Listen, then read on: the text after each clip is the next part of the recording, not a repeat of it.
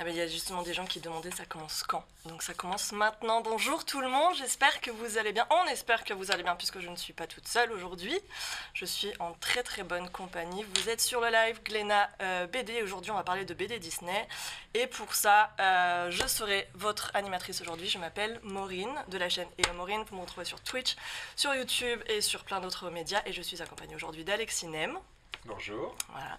De Fabrizio Petrosi Bonjour. et de Joris Chamblin, Bonjour. qui ont euh, respectivement du coup euh, écrit et dessiné Horrific Land euh, et Terror Island. Ah. Bon, à chaque fois je mélange les deux, donc j'avais un peu peur sur celle-là. Fabrizio, du coup, qui a dessiné le tout récent Dragon de Glasgow qu'on voit juste derrière nous, et en collaboration avec Joris Chamblin. C'est ça. Voilà. Est-ce que vous êtes stressés, messieurs? Non, ça Non. va aller. Non, ça va. Moi, j'ai un petit, ah, moi, je suis un petit peu tendue quand même, je vous avoue. c'est la première fois que j'ai pas d'écran genre là et que j'ai des vraies personnes autour de moi, donc ça me fait un petit peu bizarre. Alors, euh, pour cela, je ne vais pas vous mentir, j'ai un petit déroulé, hein, j'ai un petit plan, ce que je ne fais pas trop d'habitude, donc je pense que c'est ça qui m'angoisse un peu en vrai. Euh, mais ça va, ça va très très bien se passer. Alors, qui a-t-on aujourd'hui sur le chat? Est-ce qu'on a des fans Disney ou pas?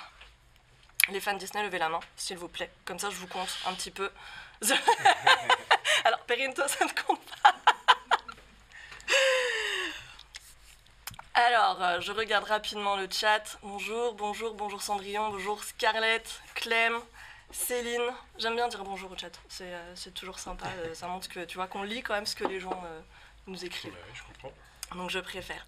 Salut Ness, salut Lymphéa, bonjour à tous. Et euh, je vois qu'il y a des fans Disney dans, le chat, donc ça fait, ça fait plaisir. Nickel.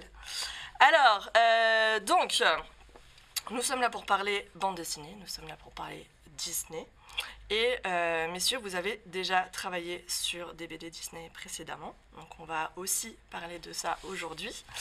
Et euh, juste petit rappel avant de commencer, donc nous sommes sur la chaîne de Gléna. Gléna, c'est un éditeur dont euh, moi personnellement, je vous ai déjà beaucoup parlé sur euh, ma chaîne, sur mes réseaux sociaux, etc. Puisque c'est la maison d'édition qui édite notamment les collections qui sont derrière moi. Donc des collections qui reviennent sur les créas de Floyd Godferson. Euh, J'ai pas tous les noms en tête, c'est- génial, j'aurais pu me préparer sur ça, ça aurait été bien. Don Rosa, il y a Don Rosa, bien sûr. Karl Barks, les légendaires, bien sûr. Et euh, donc la famille des grands classiques Ouais, avec ceux-là. Ils sont où les autres? Ceux-là, là, ici, là. Ouais. Avec la jeunesse notamment de Picsou. Et euh, également les belles BD Disney qu'on voit juste là. Donc Le Dragon de Glasgow récemment, Mickey à travers les siècles. C'est toi aussi, ça? C'était pas mal, c'était pas mal. Mickey's Craziest Adventure, il y avait eu Donald aussi euh, dans le même style. Et euh, d'ailleurs, on en avait un petit peu parlé il y a 2-3 ans, euh, puisqu'on avait fait une petite interview sur, sur les BD Disney ici à Glénat. Et donc, nous voici de retour aujourd'hui pour ça. Alors, j'ai écrit vachement petit en fait mon plan là. je vais un petit peu galérer, je pense. Euh, Petite chose importante. Ah oui, ça c'est un truc qui va vous plaire. Ça c'est un truc qui va vous plaire. On a un concours euh, qui arrive, enfin qui va être, euh, qui va être lancé. D'ailleurs, on est prêt pour lancer le concours ou pas? Ouais, j'ai des pouces comme ça qui se lèvent au-dessus des écrans, c'est magique. Euh, alors, pour ce concours, on va vous faire gagner deux, deux petites choses. Trois fois rien. Est-ce que tu peux me donner l'autre, Que j'évite de déglinguer le micro. On va vous faire gagner les deux dernières BD du coup Disney Glénat qui sont donc Terror Island pardon, et Picsou et le dragon de Glasgow, donc qui sont les titres dont on va parler principalement aujourd'hui. Voilà, les BD qui seront dédicacés par leurs auteurs, c'est ça hein C'est Je veux l'idée. dire, tant que tant qu'à faire. Voilà. Et j'ai une petite question pour le chat, euh, parce qu'on n'a pas réussi à se décider. On se disait, est-ce qu'on fait gagner les deux BD à la même personne ou est-ce qu'on fait gagner une BD euh, par personne Voilà. Enfin, non, c'est mal dit. Après, ils vont croire qu'il y en aura pour tout le monde. est-ce qu'on fait gagner une BD à, à deux gagnants différents? Voilà. Donc, on attend vos réponses. Est-ce que est-ce que vous préférez deux BD Genre, est-ce que vous êtes égoïste ou est-ce que vous partagez? En gros, c'est un peu ça la question quand même, quoi. Donc, euh, il y a des cœurs, il y a des cœurs, il y a des cœurs. On va leur laisser 5 minutes, hein. On va leur laisser 5 minutes. Hop, merci. Et euh, petite chose aussi qu'on va faire un petit peu en, en- en fil rouge euh, sur, ce, sur ce live. Euh, messieurs Alexis et Fabrizio vont nous faire des petits dessins. euh, justement. Est-ce que c'est pas les dessins directement sur les BD que vous allez faire? Eh ben si, je crois. On C'est va ça? faire que- dédicacer les albums qui sont Ouais. gagnés. Ok, et franchement c'est bien fait, c'est bien réfléchi. Je sais pas qui a réfléchi à ce plan, mais c'est super bien réfléchi. Donc on va faire ça en même temps et on va en profiter pour découvrir un petit peu le processus de création d'une bande dessinée, d'une bande dessinée Disney en particulier, forcément, puisque vous imaginez bien que ça a euh, bah, quelques petites particularités. Et, euh, et ensuite on va parler de votre, euh, votre comment dire, de la place que Disney peut avoir dans votre vie, dans votre quotidien, et, euh, et comment vous en êtes arrivé à travailler avec eux. Genre à quel moment vous êtes tombé dans la marmite Disney? Voilà, on se garde ça pour la fin. Et petite spécificité, parce qu'on est quand même euh, des petits malins aussi. Le gagnant du concours ne sera dévoilé qu'à la fin du live, comme ça vous êtes obligé de rester avec nous tout du long et d'emmagasiner des informations très importantes et très intéressantes. Euh, donc euh, voilà, c'est euh, non mais moi je fais ça aussi sur ma chaîne parce que Ah, ouais, c'est c'est quand même plus sympa et, euh, et puis en plus on peut vraiment découvrir de belles choses comme ça donc euh, donc c'est plus cool. Alors on va se lancer, on va se lancer. Euh, ce que je vous propose peut-être c'est de vous présenter rapidement, faire un petit tour de table. On va commencer avec toi Alexis. Présentation. Ou, euh, Euh, écoute, Ou, fais euh, comme tu le sens. Euh, bah, moi, je suis euh, auteur de BD, auteur jeunesse. Euh, j'ai travaillé dans différents mondes de l'illustration avant et maintenant je me consacre euh, exclusivement à l'album, dans l'édition. Donc moitié BD, moitié jeunesse, on va dire preschool, c'est-à-dire petite enfance. D'accord. Je suis arrivé un peu par hasard dans cette collection de Disney après avoir travaillé sur différents mondes, souvent animaliers dans la BD, plus ou moins jeunesse selon les, les séries et les projets. Et puis euh, bah, quand je suis arrivé dans cette collection, j'ai fait donc ces deux albums. Le premier avec euh, Lewis Trondheim, Terror Island. Euh, pouf, je me- Ah tu vois. J'aurais pas dû faire des Je me noms sens aussi moins proches, sale. c'était la bêtise. Euh, Horrific Land avec Lewis et puis euh, le dernier album Terror Island euh, Ouais. que j'ai réalisé tout seul. Ouais, stop. Moi Fabrizio. Qui es-tu Fabrizio? À qui je suis? Non, non, je, je réfléchis. Bon, moi, je commençais avec Disney et j'ai fini avec Disney. Euh, voilà, mon histoire d'amour avec Disney commence en 92, euh, où j'ai commencé à faire euh, de la bande dessinée en Italie. Après, je suis venu à Paris pour travailler pour Disney, dans les studios Disney pendant 10 ans. Ensuite, je suis redevenu freelance pour travailler toujours pour Disney, pour Imagineering, pour, Disneyland, pour les comics, tout ça. Et rencontre avec Glenna, j'ai eu la possibilité de travailler toujours avec Disney, mais avec une, interprétation un peu plus d'auteur, la possibilité de, de travailler sur des personnages euh, d'une manière un peu différente. Voilà. Et j'ai fait un album en 2018, c'était Mickey à travers les siècles, là, le Picsou que je fais avec Joris. Ouais, on va revenir, on va revenir dessus. On avait d'ailleurs parlé de ton album qui était sorti pour les 90 ans de Mickey. C'était ça? Le premier, oui, 2018. oui, oui. Ouais, mais j'avais pas eu de... C'était, c'était pas fait pour les 90 Ouais. ans. Moi, ça tombe bien. Il est arrivé il y a les 80 Ça ans. tombait bien. Même Picsou, à la limite, c'est pas fait pour les 75. Il est arrivé à les 60 150. Ouais. Mais bon. Écoute, C'est des bien. fois, ça s'aligne bien, c'est pas mal. Et toi, Joris? Donc euh, je m'appelle Joris Chamblin, moi je suis scénariste BD euh, 100% jeunesse. Ouais. On me connaît essentiellement pour les carnets de cerises euh, chez un éditeur euh, concurrent. Et euh, je fais plein de BD jeunesse euh, et j'ai notamment signé euh, chez Glénat, donc Vent d'Ouest, euh, la, la série Alison Ford. Donc euh, c'est par ce biais que la rencontre s'est faite avec cette maison d'édition. Et il se trouve que euh, je suis un grand fan de Disney depuis toujours. Euh, tu voulais qu'on garde euh, nos liens avec Disney pour la fin, mais T'es en train de spoiler la fin du live, en fait, non, c'est ça mais mon grand-père, il travaillait à l'imprimerie Crété, qui imprimait le journal de Mickey il y a longtemps, et donc j'en ai, je suis tombé dedans tout petit en fait. J'en Ah. avais vraiment plein, donc j'ai vraiment Disney dans le sang.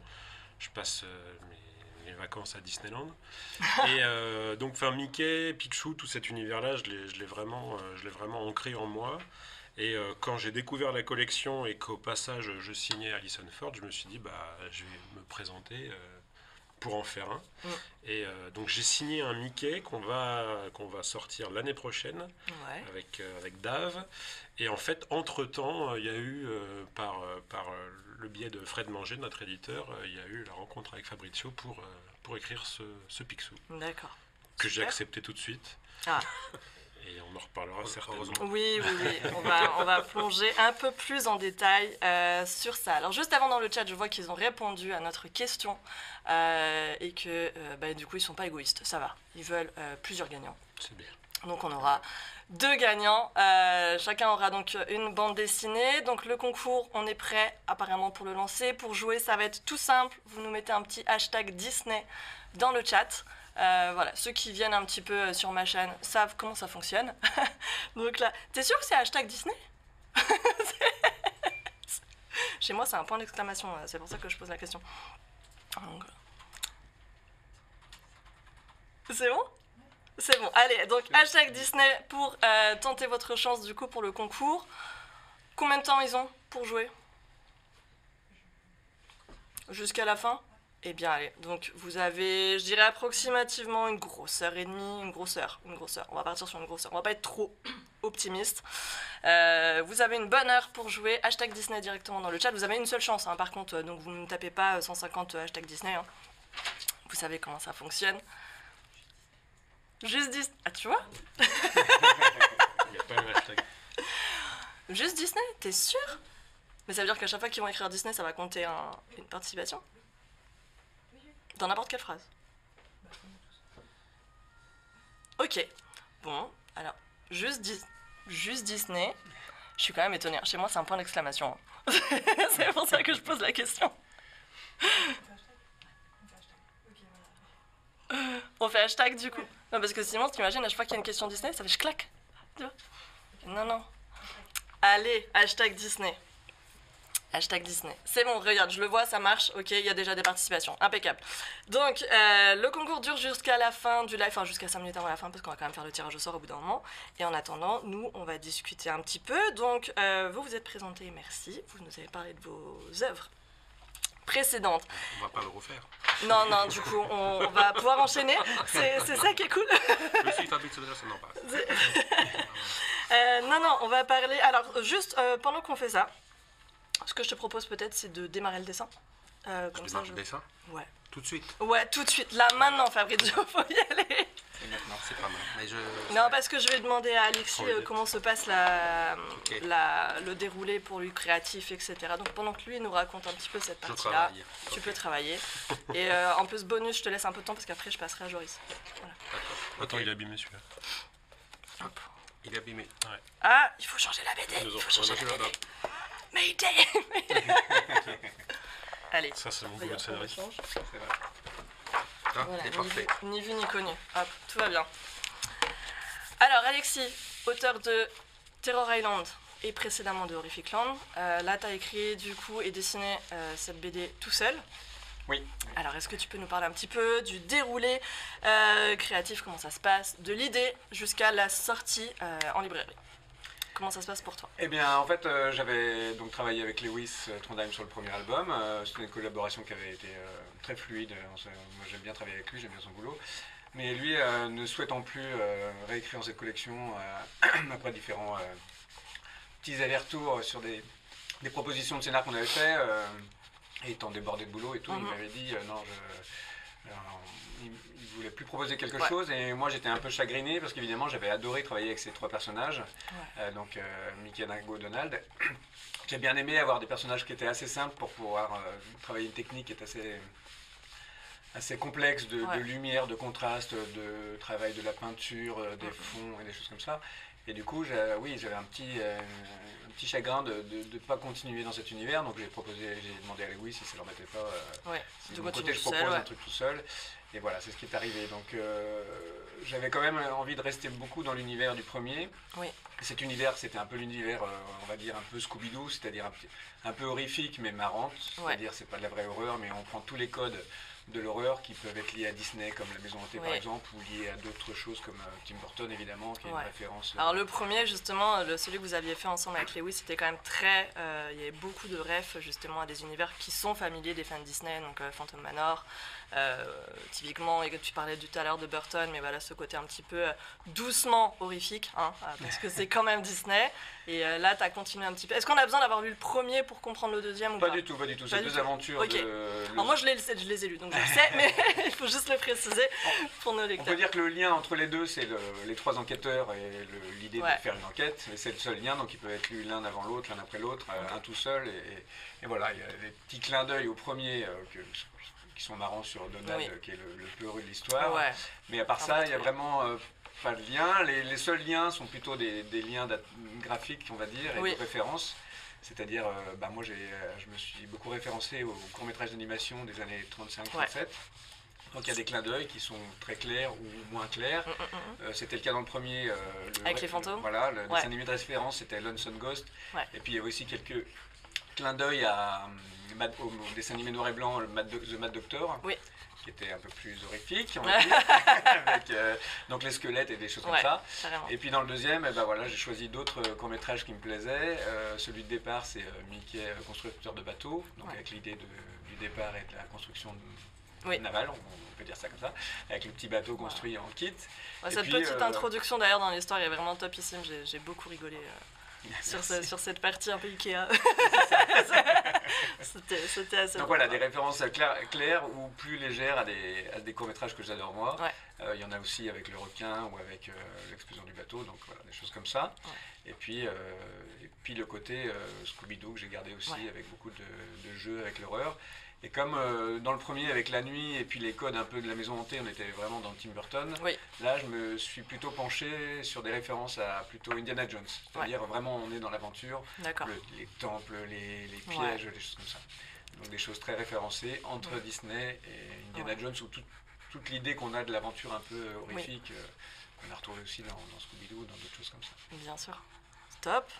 Top, top, top. Euh, il me semble que quand on avait fait du coup le live, les lives confinement à l'époque, est-ce que tu avais déjà commencé à travailler dessus Ou est-ce que tu étais en. C'était en. Ouh, ça fait un petit moment. euh, C'est à deux alors, ans me- et demi, un truc comme hein, ça. Ouais, ouais. J'ai fait un Je me souviens- il me semble deux, que tu nous avais euh, parlé d'un projet qui était en cours. Bah, en fait, on avait proposé euh, tout de suite un scénario avec Lewis à Ouais. la fin du premier, et puis on avait des retours Ouais. pas, pas tellement souples, donc euh, je ne sais pas à quel moment j'en étais. euh, D'accord. Mm. ce- C'était quoi C'était Ok. le début ou la fin de.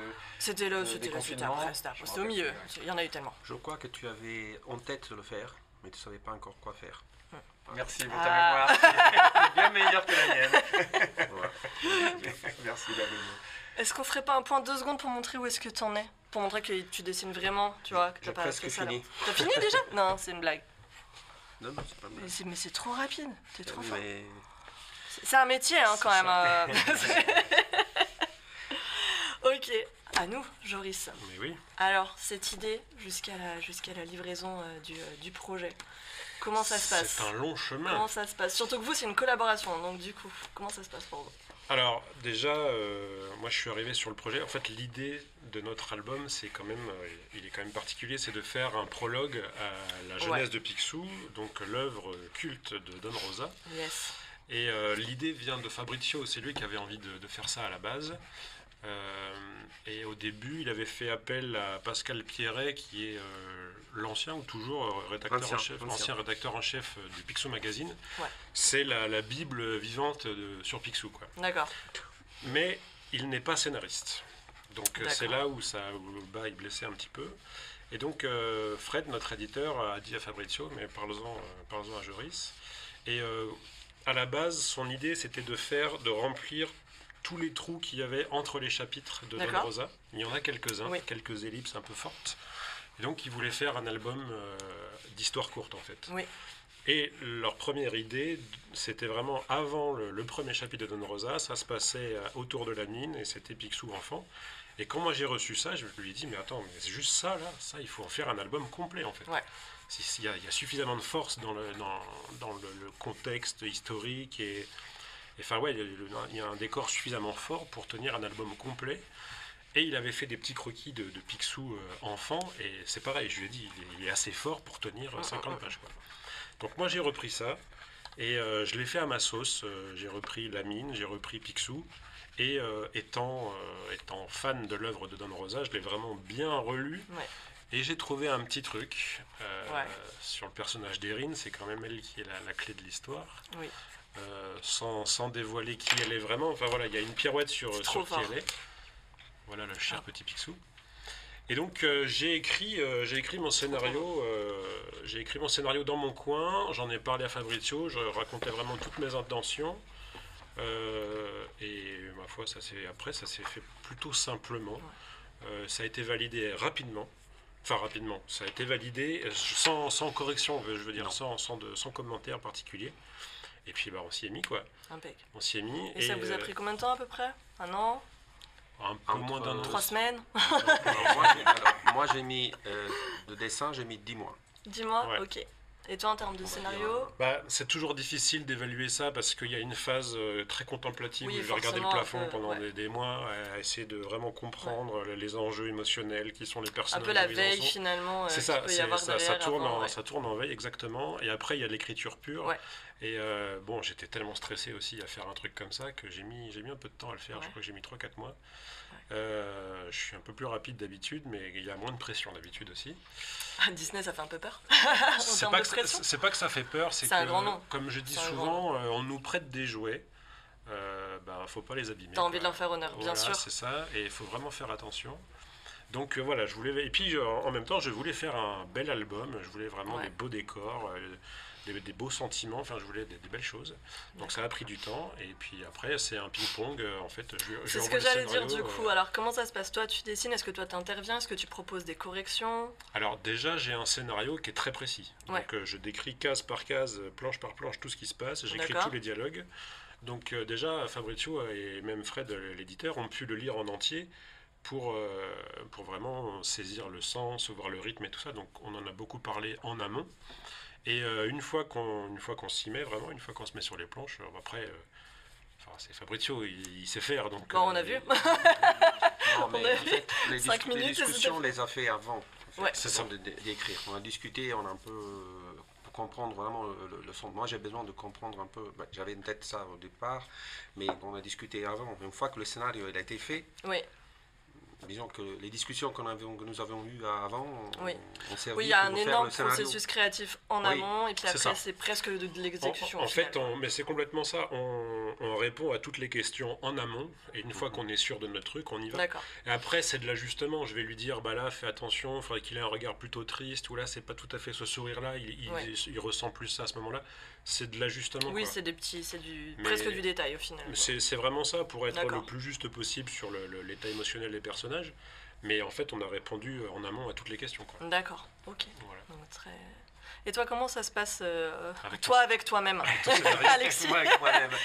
Est-ce que du coup, t'as- euh, tu livres, tu, voilà, tu as le même processus de très précis Bah, j'ai aussi un processus qui est un peu lent au départ, c'est-à-dire Ouais. j'ai commencé à réfléchir au scénario, j'étais sur d'autres d'autres choses, donc c'est plutôt euh, dans les temps morts où je commence à, à développer des petites idées et puis euh, voir où sont mes envies, essayer de me mettre des contraintes aussi pour... euh, parce que euh, si Lewis m'a appris quelque chose, c'est que la contrainte c'est aussi un, un truc important pour, Ouais, pour cadrer pour, se cadrer et être sûr de, de prendre des décisions un peu plus rapidement et puis de savoir, ben voilà, ça- c'est un petit jeu Voilà. que lui fait souvent par exemple avec d'autres auteurs de, ben, de, de se mettre dans un truc qu'il n'aime pas forcément faire ou machin, et puis il va lutter contre ça. Et. Donc j'ai fait un peu ça aussi.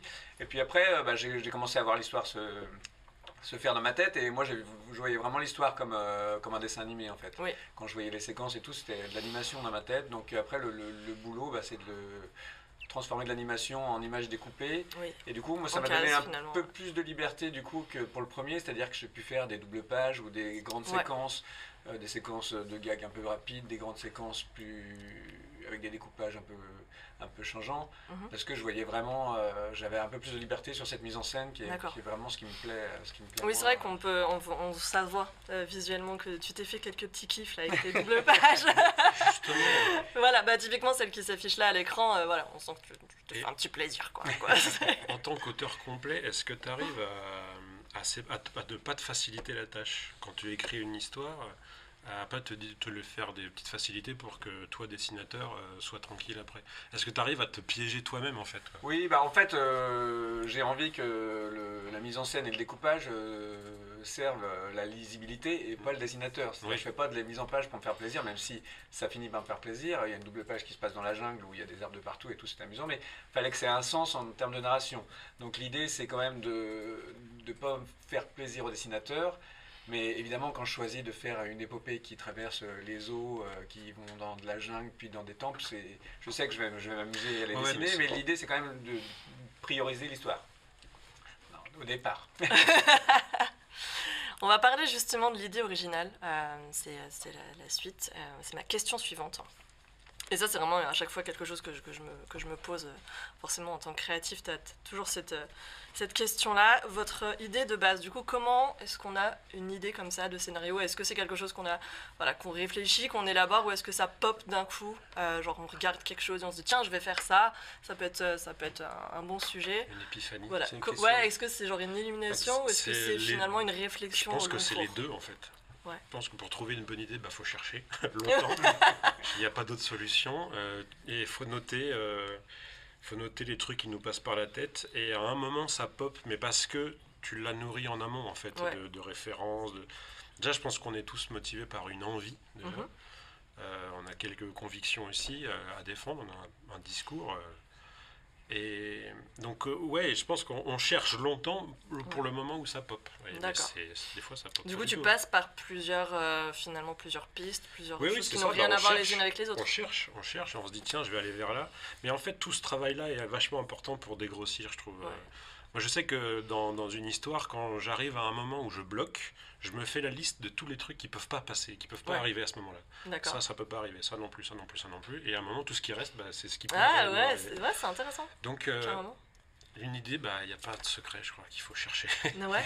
Et, Et est-ce qu'on garde des fois des pistes inexplorées? Est-ce que des fois, il y a des idées que vous n'avez pas utilisées mais que vous mettez un peu sur le coup Euh, Ça arrive. hein.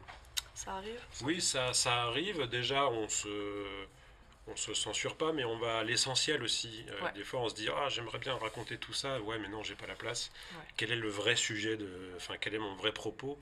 Donc euh, et puis, et puis en tant que créatif, c'est des idées qu'on a en nous et qui Oui. ressortiront un autre jour ailleurs. Quoi. Il n'y a, a- il y a pas de déchets en fait. D'accord. Ce qui est Tout- tout intéressant, fait ce qui est dans le processus créatif en général, c'est qu'on part d'une idée. Ça, ça, ça concerne le dessin, ça concerne le scénario, tout ça, par une idée qui peut être très grande.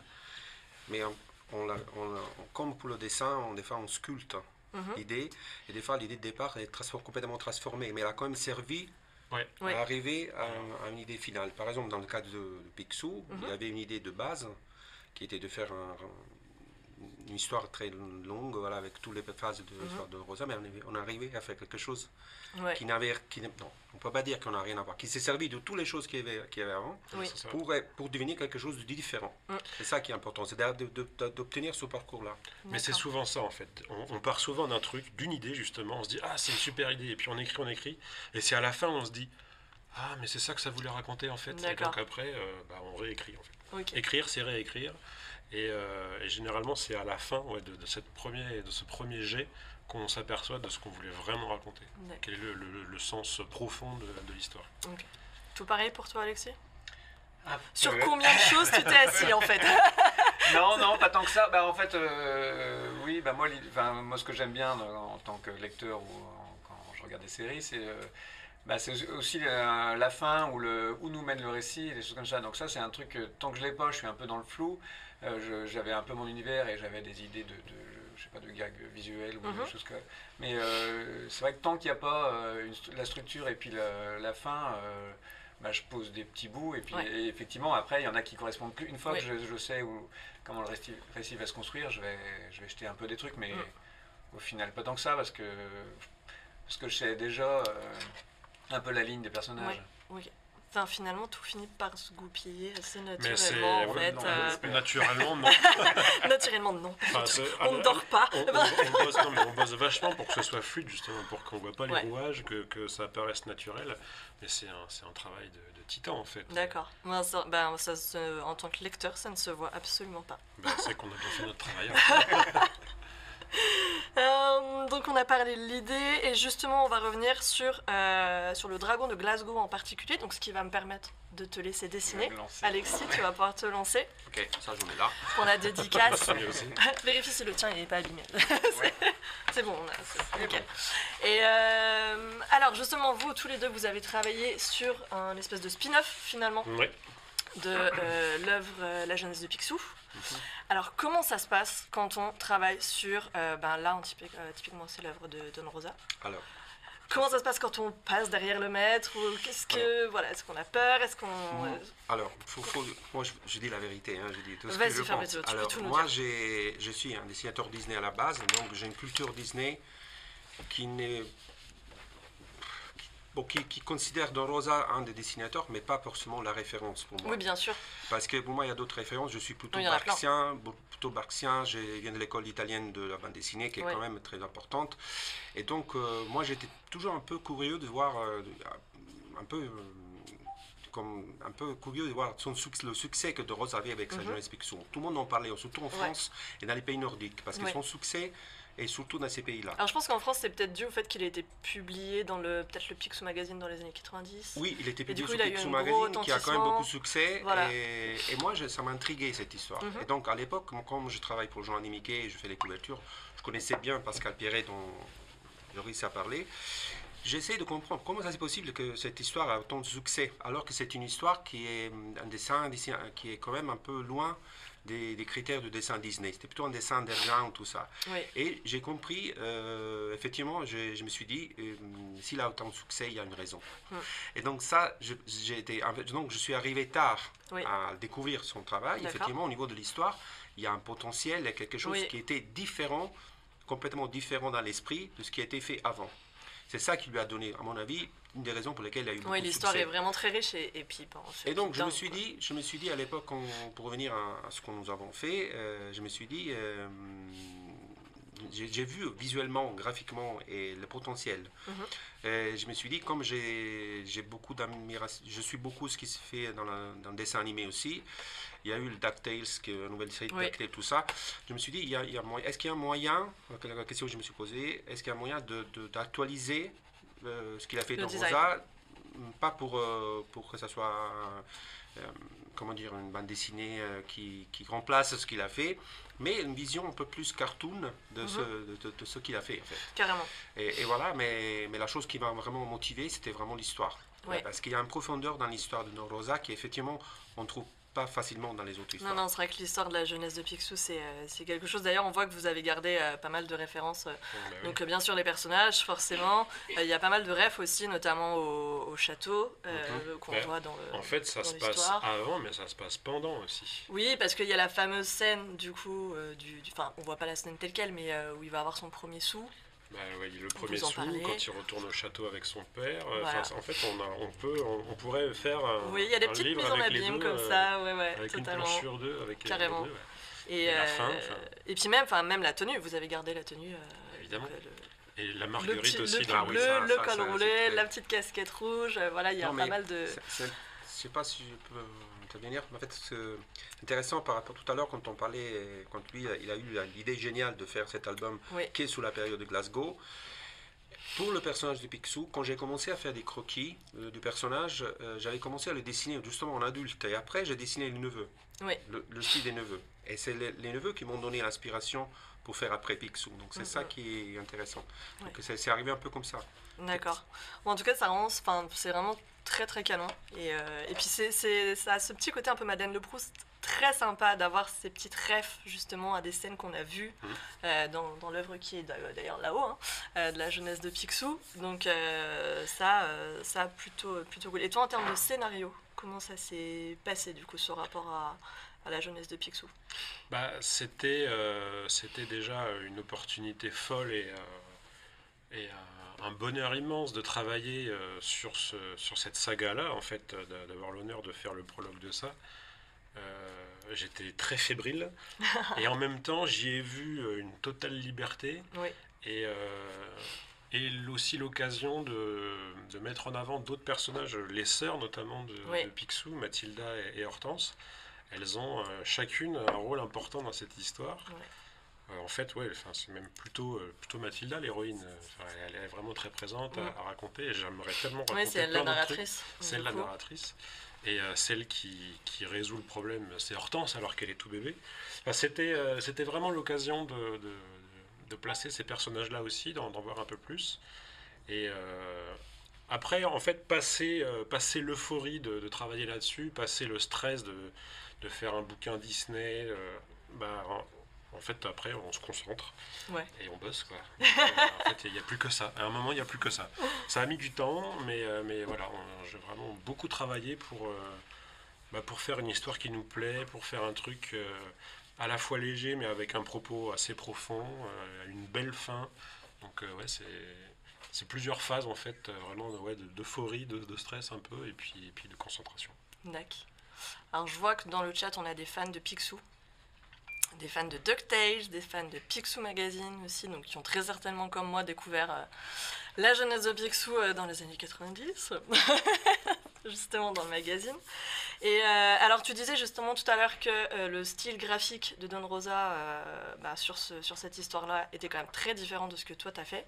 Donc comment est-ce que toi tu te positionnes comment, enfin, voilà, comment ça s'est passé cette différence euh, graphique, cette, euh, ce, ce choix finalement où toi t'es plus cartoon, plus comme les DuckTales actuels finalement. Non, graphiquement, naturellement, dans mon style Disney, on va dire classique, parce que Mhm. ma production Disney est quand même une production Disney classique. Ces albums-là sont des albums où j'exploite euh, différentes possibilités graphiques, mais normalement j'ai un dessin classique de Disney. Et donc c'est assez naturel. Mhm. Euh, Dans Rosa, il est vraiment particulier, il a un dessin plutôt underground, Ouais. plutôt... euh, oui, un peu dur. avec plein de détails, euh, alors ouais, que ouais. dans le dessin de Barks, on va dire, il y a, les dessins sont beaucoup plus épurés. Il y a Oui. moins de détails et les compositions sont beaucoup plus sobres. Et, et lui, il a ce, ce style-là euh, qui le différen- différencie beaucoup de, de Barks. Donc pour Mhm. moi, ça se fait assez naturellement. Oui. Mais dans le, dans le, comme j'avais déjà fait un album, Mes 80 les siècles, où j'avais commencé à travailler Oui. sur un style un peu poussé, un peu dynamique, un peu cartoon, j'ai euh, commencé à penser à la même chose euh, avec ces personnages. Le seul souci, c'est que comme le scénario il est un peu différent de, de l'autre, Oui. il est c'est plus une histoire classique. J'avais peur que mon style euh, un peu cartoon ne soit pas Ouais. trop. euh, Et finalement, ça se marie bien avec les histoires. euh, Finalement, ça fonctionne finalement, bien. ça fonctionne bien Ça parce que ça bien. permet aussi de d'avoir un goût un peu plus euh, frais. Carrément. Euh, Ça allège le propos. oui, ça allège un peu Carrément. le- J'avais une question en particulier, alors attends, est-ce que je vais la retrouver dans les toutes petites lignes Euh, En termes de technique, du coup, vous n'avez pas du tout, euh, tous les deux, donc les dessinateurs, la, même approche. Euh, toi, je me souviens plus, on en avait parlé, il me semble, tu travaillais comment? C'est à la peinture, sur l'ordi, en palette? Je Comment ça suis se passe c'est- c'est le bordel. Ok, Je suis, Ça non, parce que je, je- je m'ennuie de répéter les gestes dans mon quotidien, de faire toujours la même chose. Donc Oui. j'essaye de varier. t'essayes de faire Euh, plein de trucs. les tables, ok. déjà les tables à dessin, j'ai une table à dessin, j'ai une cintiq, voilà. Et, alors, je, je fais des- souvent les ROF, toute la partie euh, recherche graphique, euh, ROF, tout ça, c'est fait en, en digital. Mhm. Mais après, euh, j'imprime euh, et je, je rentre sur papier. Donc, je D'accord. travaille sur- donc j'essaye de- d'avoir quand même des. Ok, c'est un peu un mélange. Mais, mais le tout début, en fait, le- Ouais. ce qu'on appelle en anglais les thumbnails, c'est-à-dire les petits dessins Oui. comme ça, petits pour faire la mise en page, je le fais sur papier. D'accord, Donc je fais des petits dessins sur papier, je les scanne sur l'ordinateur, je dessine le layout sur le digital et je re- re- hum, réimprime et en fait je d'accord. Ah, tu fais un petit mélange des genres. Je fais un peu de mélange. Et des fois je fais aussi des, tables, des pages complètement digitales. Ça, ça dépend des jours. Voilà. Mais l'important c'est qu'on ne voit pas qu'à la fin le résultat. euh, Oui, complètement. complètement. Et toi, Alexis, tu as une technique totalement différente, un Oui, style totalement euh, différent. J'ai une Oui, technique ça- un peu particulière qu'on voit pas tellement dans la bande dessinée en fait. euh, donc, euh, alors je- le travail de départ est un peu, un peu le même, c'est-à-dire des crayonnés. euh, Un alors, petit storyboard, du euh, storyboard à l'ancienne. crayonné. Euh, mes crayonnés, je, euh, bah, je travaille euh, déjà à l'échelle, en assez grand, et puis euh, crayon bleu pour faire les, les masses, les zones, les points de fuite, les choses comme ça, et puis crayon noir pour affiner, et puis Mhm. après je passe en couleur directe. Et la couleur directe, c'est vrai que c'est quelque chose qu'on n'a pas l'habitude de voir en bande dessinée. On a un peu de couleur directe, mais qui se fait souvent avec un ancrage, c'est-à-dire des techniques liquides comme de l'aquarelle ou de l'encre. Mhm. Mais il y a quand même un trait qui est fait en amont. Parce euh, donc voilà, euh, on va dire qu'il y a peut-être euh, 99% de la bande, bande dessinée qui est fait avec un ancrage, Ouais. que ce soit après colorisé par l'auteur, par euh, Oui. ordi ou par machin, ou par euh, couleur directe, aquarelle. Et moi, j'ai pas du tout ce, ce contour-là. Donc je travaille directement en peinture, c'est quelque chose qu'on a plutôt euh, dans l'illustration jeunesse par exemple. Oui. Euh, et donc on se débarrasse de ce trait noir et on se débarrasse du même coup des, des codes graphiques qu'on a dans Oui. la bande dessinée que je suis obligé de retrouver plus ou moins, hein, parfois les mêmes, parfois d'autres codes, Oui. comme les traits de vitesse ou les, euh, des éléments comme ça qui, qui appartiennent à la ligne et que j'ai plus, plus vraiment. D'accord. Donc, euh, et puis, euh, bah, j'ai un dessin qui est un peu complexe aussi, c'est-à-dire j'essaie de charger un peu, de mettre des éléments, des détails, Ouais. des choses comme ça. Donc je suis obligé de beaucoup travailler sur les, les contrastes, Ouais. les avant-plans, les arrière-plans, les lumières, pour quand même que l'œil focalise sur les personnages et qu'on ait une, Mm, mm, une mm. visibilité, une lisibilité qui soit assez fluide, malgré la, la technique un peu qui peut être un peu lourde de, de, de peinture. Et C'est quoi tes formats du coup? Ben, c'est euh, le double, c'est-à-dire ça doit être du A3 par rapport à, à une BD A4. Donc euh, c'est quasiment, j'ai envie de dire, c'est quasiment la norme de plein de dessinateurs, mais euh, voilà, c'est euh, deux fois plus grand. Ah, on parlait justement de toi, du parti pris plutôt cartoon que, que, que tu avais pris. Et tu parlais tout à l'heure, toi, de ton inspiration des vieux courts-métrages Disney. Quelle influence ça a pu avoir Peut-être sur ton style graphique aussi Ou est-ce que c'est Si, rien si, à voir? bah, c'est carrément ma, mon influence euh, principale. C'est-à-dire Ouais. que moi, mon lien avec Disney, il était. euh, il passait beaucoup par l'animation. C'est-à-dire que Ouais. je connaissais un peu les, les comics pour en avoir euh, lu certains. Euh, je, je suis fan de l'univers du, du parc aussi. maintenant que je suis, depuis que je suis papa, ouais, tout ça. Ah, fini, mais, fini. mais, mon, mon plaisir de dessinateur, c'est vraiment l'animation. Et puis l'animation, j'ai envie de dire, les, surtout les premières années. Euh, effectivement, les, les courts-métrages d'animation des années, les premières années couleur, par exemple, Mm. euh, 35-37, Oui. les premiers longs métrages, euh, que ce soit euh, donc Pinocchio, Blanche-Neige, euh, Ouais. et ce travail des fonds gouachés, ce travail de, de dessin, Ouais, ouais. de traits, et puis surtout les artistes qui ont collabor- collaboré à- à- en amont de tous ces grands films, euh, comme Gustave Tangrin qui a, qui a- qui a fait les premières recherches sur Pinocchio, qui est un dessinateur génial euh, ces années-là. Et donc ma, ma référence de dessinateur, c'est vraiment l'animation. Et puis ce qui fait en- autour de l'animation, euh, et j'ai eu notamment l'occasion de le voir, on en a parlé peut-être un peu la dernière fois, euh, il y a eu des très belles expositions à Paris euh, il y a une dizaine d'années, j'ai envie de dire, peut-être un peu plus. Une belle exposition sur Disney et Oui. ses, Oui, oui, oui. ses oui. influences. Donc il y avait effectivement tous les graveurs ou les peintres, ou Beatrix Potters, Mm. Gustave Tangrin avec des illustrations et tout, qui étaient les influences Disney, qui est. tout ce que j'aime quasiment dans, dans l'illustration ou la peinture. euh. Il y en a une deuxième euh, qui était faite par, euh, au musée Art Ludique, qui était assez chouette aussi, euh, Ouais. moins grande, mais il y avait aussi beaucoup de, de dessins, de, de- des illustrateurs qui étaient en amont de chaque euh, long métrage. Et donc c'est vraiment ce travail-là, moi, qui me plaît beaucoup. C'est ma, ma porte d'entrée dans l'univers Disney. Donc c'est- pour ça aussi que Que ça se dans le dessin, euh, voilà. j'essaie de, de- Alors j'ai des références à de l'illustration euh, du début du siècle, des références au, au fond Mm. gouaché, que j'essaie de retrouver aussi le, le trait ou l'univers de- des fonds gouachés des premiers courts-métrages Mickey. Voilà, c'était ça. Toute, euh, toute mon inspiration, c'est plutôt voilà, ces années. euh, Ce 20, côté un 30. petit peu rétro aussi Voilà. sympa, ce qui fait que vous avez au final deux styles qui sont euh, très très différents et, euh, et, et- et qui fonctionnent tous les deux très bien. Il n'y a pas eu d'appréhension particulière de la part de, pas que ce soit en édition ou voilà, d'avoir ce choix un peu rétro quand même? Euh, bah moi, je suis arrivé dans la collection, il y avait déjà quatre albums, je crois. Et Ouais. euh, ce que je trouvais génial, c'est que Mickey, il a tellement changé qu'on Oui. on peut tous prendre un Mickey qu'on aime. Effectivement. euh, Mickey, ça reste Mickey de toute manière. Voilà, Enfin, Carmilla, il a un Mickey qui est très 70s, qui est très Ouais. déformé. Enfin, chacun a choisi son, son âge d'or. Loisel, c'était plutôt le Mickey, on va dire noir et blanc, qui avait encore le, un contour autour de l'œil Oui. avec les personnages de- des premiers euh, courts-métrages noir et blanc. Oui, Steamboat Willie. Euh, même si c'est- en couleur du coup, mais euh, il a vraiment retrouvé ce trait qui est, qui est- qui est super beau. Et moi, mes Ouais. références, bah, comme je disais, 35-37, Ouais. euh, j'ai essayé de les retrouver. Euh, La culotte rouge, les... c'est une époque où Donald a les yeux un peu écartés, il fait un peu plus vintage. Oui, c'est vraiment le, ont- on a vraiment le. voilà, typiquement le- le, dessin à a- l'ancienne, un peu comme dans la fanf- enfin, le court métrage de la fanfare. Oui, c'est ça, Voilà, c'est a un peu cette époque-là. C'est le principe même de la collection en plus, c'est que chacun Ouais. apporte sa vision. euh, Carrément, oui, c'est vraiment à chaque fois des, des personnages, des dessins différents Ouais.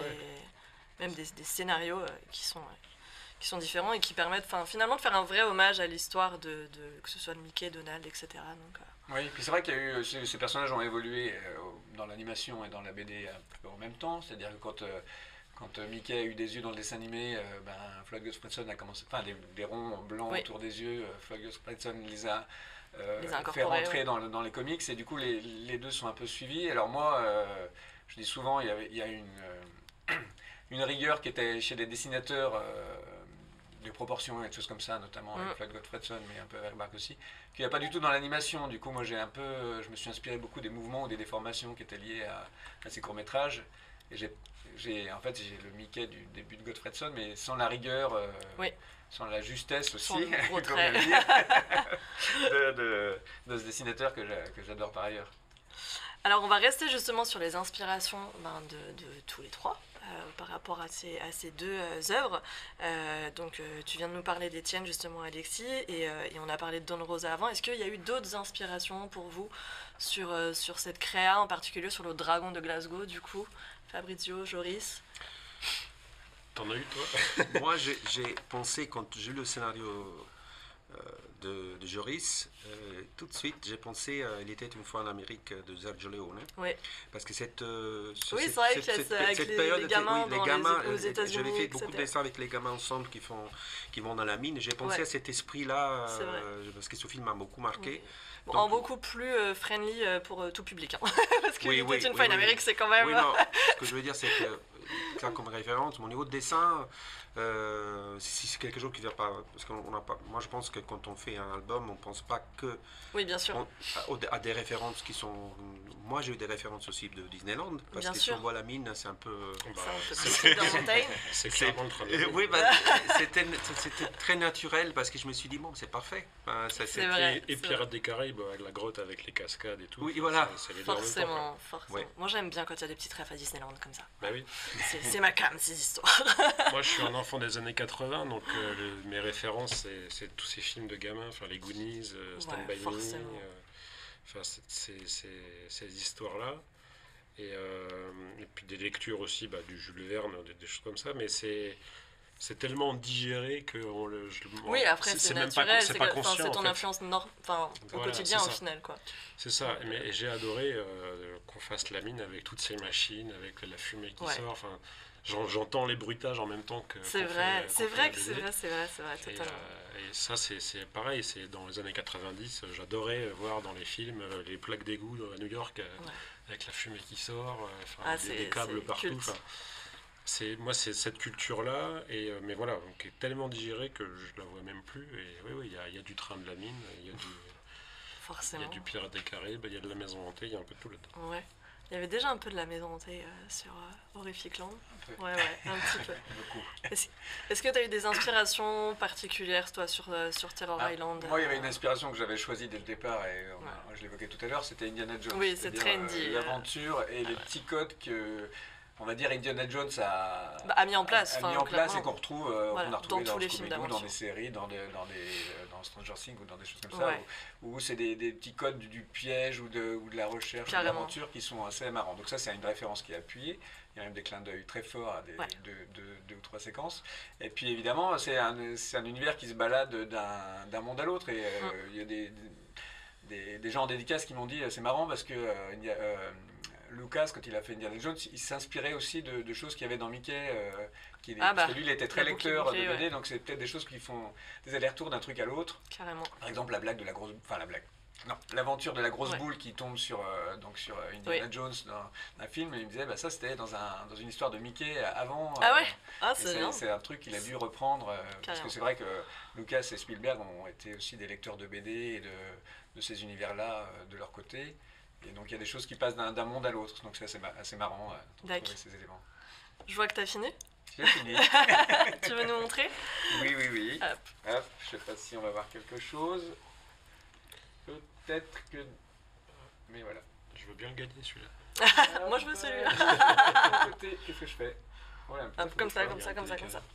Non. Ah, il y a un petit reflet.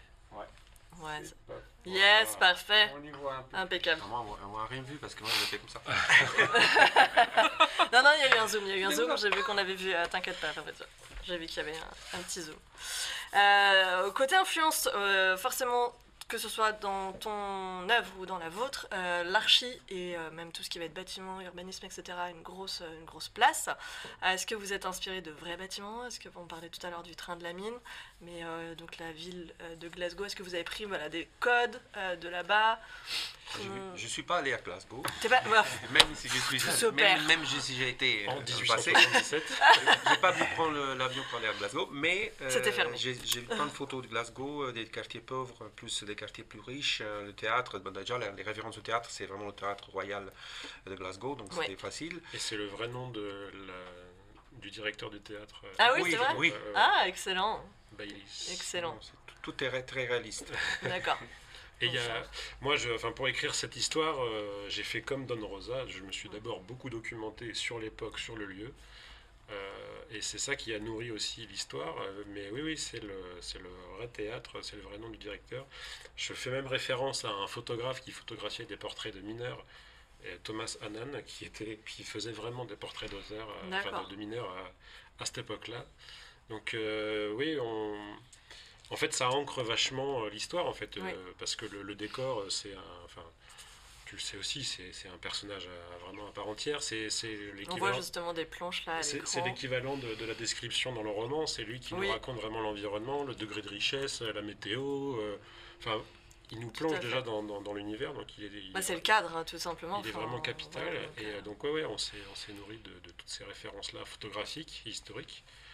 Et euh, une fois qu'on les a digérées, après, on, a pu euh, faire l'album. Je dirais que c'est un peu ça euh, la différence qu'il y a entre la production Disney et cette, produ- et cette collection. C'est-à-dire que par exemple dans une bande dessi- bande dessinée euh, d'une production Disney, on a tendance à, à cartooniser Oui. un peu tout. Même si je l'ai fait même dans ce- cet album, mais euh, on, a moins, on est moins stressé d'être référence, d'avoir la référence. euh, Exact. parce que ça rentre dans un monde. Oui. C'est-à-dire, tu, tu parles du Glasgow, si j'étais dans une production Disney classique, Mhm. Glasgow aurait- eu un aspect complètement cartoonesque euh, et différent. Parce que c'est ça qui fait, pour moi, c'est ça la différence de cet album-là, c'est qu'il y a un côté un peu rigoureux par rapport Oui. à tout ça. Un petit peu, un petit peu réel finalement, un petit cadre bah, historique au final. Et c'est joli d'ailleurs de mettre. euh, Enfin, ça met vachement plus en relief euh, les personnages, résultat. Vu Oui, que le cadre est très réaliste, carrément. euh, on voit. Enfin, il y a une vraie différence de traitement avec les personnages, donc ils ressortent vachement. Puis il y a une approche, on va, on va y revenir un petit peu côté, côté émotion après. Je trouve que justement ce, ce- ce cadre réaliste permet, permet vraiment de développer ça. Est-ce que tu as été dans la jungle, Alexis? Non. Non, mais Et, personne euh, va je nulle part. Pas hein, du tout usé, euh, usé de la même rigueur euh, que Fabrizio parce que euh, moi justement j'avais envie d'être dans quelque chose. Alors mon, mon album c'est daté années 30 en termes Oui. euh, de véhicules ou d'architecture, mais j'ai tendance à tout pousser pour que ce soit un peu plus baroque ou un peu plus euh, euh, marrant euh, visuellement. Euh, Mm. Donc les architectures, je mélange un peu toutes les influences et j'essaye de les faire un peu euh, souvent euh, très euh, presque rococo ou parfois Oui. même euh, art nouveau pour qu'il y ait des volutes, des, fenêtres rondes et tout. J'essaye de Mm. sortir un peu de de choses très classiques, donc, euh, mais sans vraiment de rigueur, parce que Mickey, on ne sait pas exactement où il est. Pour moi, il est aux États-Unis, mais c'est un peu flou. Là, il y a un port, mais je voulais pas non plus le, Oui, toutes ces références, euh, je mélange un peu des, des- des envies de dessinateur et puis des, des trucs qui me plaisent graphiquement, notamment dans l'archi. Alors c'est marrant parce que j'ai dans le port, j'ai fait cherché justement des architectures qui faisaient qu'on aurait pu trouver au bord de, oui. De ports assez baroques. Et puis je suis tombé sur des casinos euh, flottants. Alors là, pour le Ah coup, oui. c'est à Nice, je crois, ou dans le sud. Et j'aimais beaucoup aussi celui qui avait à Brighton, euh, qui, Oui. qui a brûlé là. Et c'est vraiment ces univers un peu baroques, mais Ouais. euh, du coup plus récents, enfin qu'on qu'on retrouvait dans les, au début du siècle, qui m'ont plu. Et c'est marrant, il y a quelqu'un qui l'a reconnu, euh, le, le casino Ah, de. Nice, en disant ah mais ce sera pas le casino. Ah, c'est rigolo. Cool. Si, donc voilà, donc moi c'est plutôt un mélange de références. Lille c'est pareil, Lille on sait pas où on est. Donc euh, l'architecture elle est entre la- les temples incas et les temples plutôt euh, asiatiques. Euh, Il y a des éléments qui font penser. Enfin voilà, je me suis servi un peu partout, on sait pas où on est situé vraiment. Oui. Et donc du coup il n'y a pas une rigueur de, de décor, par contre il y a une, une rigueur de recherche de d'éléments graphiques, de richesse, de, de couloirs, c'est pas juste un tube de pierre, il y a des, Oui. il y a des sculptures, il y a des feuilles, il y a Ouais. des choses. Donc ça c'est plutôt une envie de, voilà, de, de pousser le décor et de le rendre intéressant quand on le traverse. Voilà, ça, ça- ça rend deux résultats, encore une fois, euh, vraiment topissime. C'est marrant, il y en a un qui est beaucoup plus, euh, au final, enfin, vous, vous avez ce côté plus cartoon, etc. Et vous êtes plus, je dirais, collé à la réalité. Et à côté de toi, on aurait pu croire que toi, avec ce côté plus rétro, etc., ça, ça aurait été toi. Mais en fait, non, t'as pris beaucoup plus de liberté. euh. Oui. Donc les deux, se, encore une fois, se complètent, c'est- c'est c'est drôle. C'est ce qui fait la richesse. Et par- en fait, on a, on a des intentions particulières à chaque fois. Donc, euh, Mm. tout ça, ce sont des outils pour euh, accompagner nos intentions. Et euh, tu dis que c'est pas réaliste ce que tu fais. Enfin, je vois juste la couverture. On y croit quand même vachement, quoi. Enfin, ça. Oui, bah, le- le- le- les éléments sont réalistes, c'est-à-dire si j'essaye de faire une pierre et, ou une jungle qui ressemble à une jungle, mais effectivement les références euh, architecturales ou machin sont un peu décalées ou plus oniriques que, que réalistes euh, dans, dans ce sens-là. Il y a un petit peu du temple d'Angkor aussi. Ouais, il y a beaucoup plus de- de... Ils sont beaucoup plus marrants les temples asiatiques en termes de sculpture. et Ouais, de- ils sont très et très riches, d'éléments, les temples plutôt que indiens les, aussi, temples euh, etc. d'Amérique du Sud qui sont, Ouais. qui sont un peu plus simples. Ils sont très général. Très cité d'or. Voilà. Je regarde les cités d'or en ce moment, c'est pour ça que je dis ça. Euh, on en parlait justement il y a quelques minutes. euh, vous parliez donc le, le cadre architectural qui permettait aussi de, de mettre en valeur les personnages. Et, euh, et j'ai envie de parler deux secondes de l'émotion que vous véhiculez euh, chacun finalement dans vos œuvres. Euh, alors comment ça se passe quand on veut faire passer des émotions à un lecteur, puisque on n'a pas ce format audio euh, euh, animé, etc. Donc est-ce que euh, ça vient naturellement? Est-ce que c'est un véritable casse-tête? Comment ça se passe? Est-ce que toi tu as beaucoup poussé sur l'humour Oui, il y a quand même vraiment un petit côté enfance euh, qui, qui nous touche là, très émotionnel je trouve dans, la, dans le Dragon de Glasgow. Alors, comment ça se passe? Dites-nous tout. Bah, déjà, euh, l'émotion euh, du monde de l'enfance, c'est un peu ma signature dans, dans tout ce que je fais. Ouais. Euh, j'ai toujours écrit des histoires avec des, des héros et surtout des héroïnes euh, enfants. J'ai travaillé pendant 10 ans avec des enfants, j'ai étudié l'enfant. Donc c'est un monde que je connais et j'aime j'aime accompagner des enfants à grandir et à leur expliquer des émotions et les décortiquer et tout ça. Donc déjà, il faut en premier lieu savoir ce qu'on raconte, vraiment avoir des intentions particulières. Et ensuite, il faut les verbaliser très clairement pour que le dessinateur puisse euh, les, les reproduire euh, fidèlement. Et après, en fait, on va, comme on disait tout à l'heure, on ajuste quoi, pour dire là, il faudrait qu'il ait le sourire un peu plus comme ça, un peu plus d'étonnement. Et après, bah, on fait de notre mieux en fait hein, pour, Ouais. pour être le plus juste possible. Mais euh, ce, qui est, ce qui est intéressant aussi là-dedans, c'est que euh, nous, on fait que la moitié du travail. L'autre moitié, c'est le lecteur en fait, qui- qui, va, l'interprétation. le- qui va le lire et qui va être touché par des choses vraiment différentes. Ouais. Il y a des fois, il y a des gens qui nous disent, oh, cette scène-là, elle m'a vraiment, elle vraiment Ouais. touché. Moi, c'est plutôt celle-là. Donc, on se rend compte qu'il y a, il y a aussi une part du, du lecteur en fait euh, qui fait avec son bagage à lui et euh, qui est pas touché par les mêmes choses euh, que quelqu'un d'autre. Donc, euh, on essaye de faire au mieux, Ouais. tout simplement. C'est vrai que là, Picsou, enfin, je ne sais pas comment tu as fait, mais d'un seul coup, Picsou, qui est quand même ce personnage qui est très dur, euh, très dur en affaires, euh, qui pense quand même qu'à l'argent, etc. Là, il a vraiment ce. ce- C'est avant, c'est avant le Picsou qu'on connaît. Alors, il faut dire que comme dessinateur Disney, on est un peu formé à être un peu. à avoir un- travailler avec les enfants aussi, parce que quelque part, moi par exemple, quand je. Mon personnage préféré, je ne le cache pas, hein, c'est Mickey, parce que Oui. j'ai fait beaucoup d'histoires sur Mickey, et je me souviens quand je travaille même pour euh, l'illustration, le, sur, sur l'expression de Mickey. Les détails dans l'expression, c'est le personnage plus dur à dessiner parce que justement il a ce côté doux Oui, très, hum, très mignon, très doux, très communicatif, qui, euh, qui est difficile à choper. Oui. Mais les gens pensent que c'est bon avec les oreilles, surtout quand tu as les yeux, pas Oui. quand tu as les yeux noirs, mais quand tu as les yeux et les pupilles. Donc euh, il y a des, vraiment des critères. Moi, j'ai toujours galéré euh, quand j'ai commencé à travailler pour Disney. euh, je perdais des heures des fois pour un œil de Mickey. Vraiment, je ne cache pas, c'était comme ça. Et donc, je pense que toute cette expérience Ouais. de Disney, de communication de ce niveau-là, je l'ai un peu mis naturellement dans le Picsou. Mm. Je moi, je voulais faire un personnage un peu plus, un peu plus dur, mais naturellement, on- mais il était très touchant, moi, je trouve, ce Picsou. Enfin, voilà, il est c'est- devenu tout de suite mignon. Mais Voilà. oui, c'est ça, c'est vraiment, enfin, je tu- trouve, par le- rapport au Picsou qu'on connaît. Mais et- parce que, oui, mais le Picsou qu'on connaît, il est issu de, de toute son histoire. Totalement, Et totalement. quand- Et là, on a vraiment euh, prémisse de son quand, histoire. quand tu lis euh, l'œuvre de Don Rosa, au début, il est innocent, Oui. il est mignon, c'est juste un enfant qui, qui essaye de faire de son mieux. Et euh, il se fait écorcher au fur et à mesure de sa vie, et pour devenir à la fin cet oncle acariâtre. Mais, euh, mais, mais Don Rosa dit pourquoi, en fait. euh, il- Picsou, il a une enfant, il a une pression sur les épaules épouvantable, quoi. Il a tout le tout le passé de, de- de ses ancêtres Ouais. qui sont tous des lâches. Et lui, il fait le choix de garder ça pour lui et de, de redorer l'honneur de sa famille. Carrément. Donc euh, forcément, ça, ça l'isole et forcément, ça l'endurcit. et- Si après on va parler de comment on fait, aussi, il y a- Oui. a aussi une technique, parce qu'il ne faut pas non plus Ah. euh, penser qu'on est... Le fait d'avoir mis des yeux très grands, ça Oui. quand même, ça donne, ça, ça aide, parce que Oui. ça Ah. les, ça les, euh, moi normalement les, les yeux, parce que euh, j'ai vu un, article de quelqu'un qui avait dit, euh, super dessin, mais les yeux sont un peu grands. Oui, je sais que c'est fait exprès, justement, parce que euh, C'est côté Bah là, on voit typiquement sur cette planche-là, regarde, voilà, ça je donne trouve que vraiment tout celle-ci de est très suite. très euh, émouvante. le manga nous a appris beaucoup par rapport à ça, mais aussi d'autres ça donne tout de suite euh, ce qu'on appelle euh, eyes contact, c'est-à-dire Oui. que ça donne tout de suite cette communication. euh, donc c'est un peu, j'ai un peu triché, hein, je peux Ah. le dire. C'est de, la- c'est de la ruse. Ficelle. Non, je rigole. Non, mais je, je savais qu'avec euh. les yeux grands, ça donnait plus de. Bah, c'est le côté, euh, ouais, c'est les proportions de- des, des chatons, des chiots. euh, Enfin, ils ont des grands yeux, des petites têtes, et ils sont Mais mignons oui. comme tout.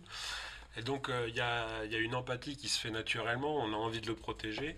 Et avec ses grands yeux innocents, là. Et, euh, et donc, résultat, on peut faire passer beaucoup de choses. Je sais que j'aime beaucoup euh, mettre des, des silences, justement, pour que tout passe dans le dessin, que tout passe dans les yeux. Et, euh, et oui, c'est, une, mais c'est, euh, c'est un des outils qu'on a en BD.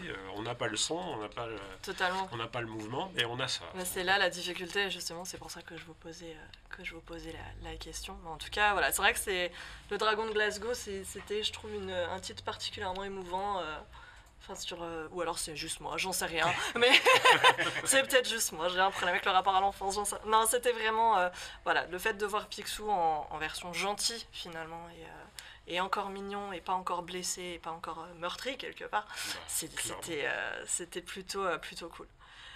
Toi, on a beaucoup, j'ai beaucoup rigolé. Ah, bah, vraiment- il y a vraiment des cases où, en fait, on, a retrouve, on retrouve vraiment ce côté gag qu'on aime dans les courts métrages ben, de, de- Oui, du oui, début bah, des Symphonies. des- euh, Moi, euh, c'est vrai que je voyais beaucoup les gags euh, en visuel. Ouais. Comme je disais tout à l'heure, euh, peut-être en dessin animé. Ou, et, et donc, euh, comme tu disais, effectivement, euh, on dit souvent dans la comédie, ce qui est important, c'est le tempo, le rythme et tout. Mm, et mm, là, mm. on l'a pas, c'est le lecteur qui le fait. Oui. Donc, il faut trouver des petits codes euh, pour que ça marche ou pour tomber au moment. Alors, il y a les codes, c'est quand il y a plein de petites cases, on imagine qu'il y a une lecture qui est très rapide. Euh, Quand il y a des champ contre champ, il peut y avoir une petite surprise. ouais. Donc, on essaie de trouver par des codes graphiques euh, et de, bah, des expressions et puis du, du découpage euh, bah, ce qui marche d'habitude en, animation. Oui, Et effectivement, ce, Bah là, ce- tu t'es fait typiquement sur cette planche un petit kiff aussi, euh, avec toutes les étapes euh, de la petite péripétie de, de Donald. Et c'est vrai que chaque personnage a son, son côté gaguesque. Je sais pas si c'est un vrai mot, mais euh, c'est pas grave. Je le prends, je le prends. Euh, en fait, ces trois personnages, enfin, moi, les- mon époque de référence, c'est une époque où ils avaient vraiment chacun les, les trois caractères affirmés euh, dans ces, Ouais. dans ces courts-métrages. Donc, Dingo un peu plus teubé, euh, Nonchalant. Donald un euh, peu ouais. plus euh, peureux ou maladroit, Oui. et Mickey commence à, être, à s'assagir par rapport à- Oui. au court-métrage noir et blanc. Mickey, il a ce côté très drôle, parfois je trouve il est blasé de ses deux comparses. Voilà, ça. c'est- ça, le, ça- le- ça, ça m'a le- beaucoup le jeu avec Donald et Mickey est, Ouais. est marrant parce que Donald, s'il fait une ânerie ou s'il a peur, c'est marrant s'il y a le- la confrontation avec Mickey. C'est encore, enfin, ça, c'est, encore plus drôle, ouais. C'était le trio qui a, qui, a, qui a été utilisé dans le, dans le dessin animé pendant toute une période. Oui. Oui, oui, oui, parce qu'ils ont chacun identifié Alors dans que le dans la, dans, le des- dans la bande dessinée, euh, Ils sont séparés vite, univers Oui, c'est vrai qu'ils sont, ils sont plutôt séparés en général. On n'a pas le droit de les mélanger normalement. normalement, c'est canard d'un côté et souris de l'autre. Et qu'est-ce qu'on fait de dingo? Qu'est-ce Oui. qu'on fait de dingo? J'ai une dernière question pour vous, après on passera à votre rapport à Disney. Sur un projet comme celui-là, de quoi est-ce que vous êtes le plus fier? Qu'est-ce qui vous voilà Qu'est-ce qui vous a finalement euh, le plus euh, bah, peut-être fait galérer et, euh, et à la fin vous vous dites ah ouf, je suis content. Bah, Qu'est-ce que ce serait? D'être arrivé au bout déjà, d'avoir survécu. euh, ouais, non, d'avoir touché à ce personnage-là, quoi. Ouais. Juste ça. Est-ce que vous avez eu des premiers retours déjà en dédicace en...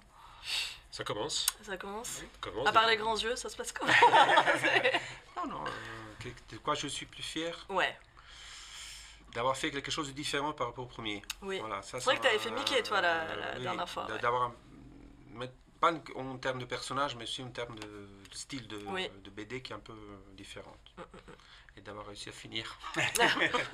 Ça.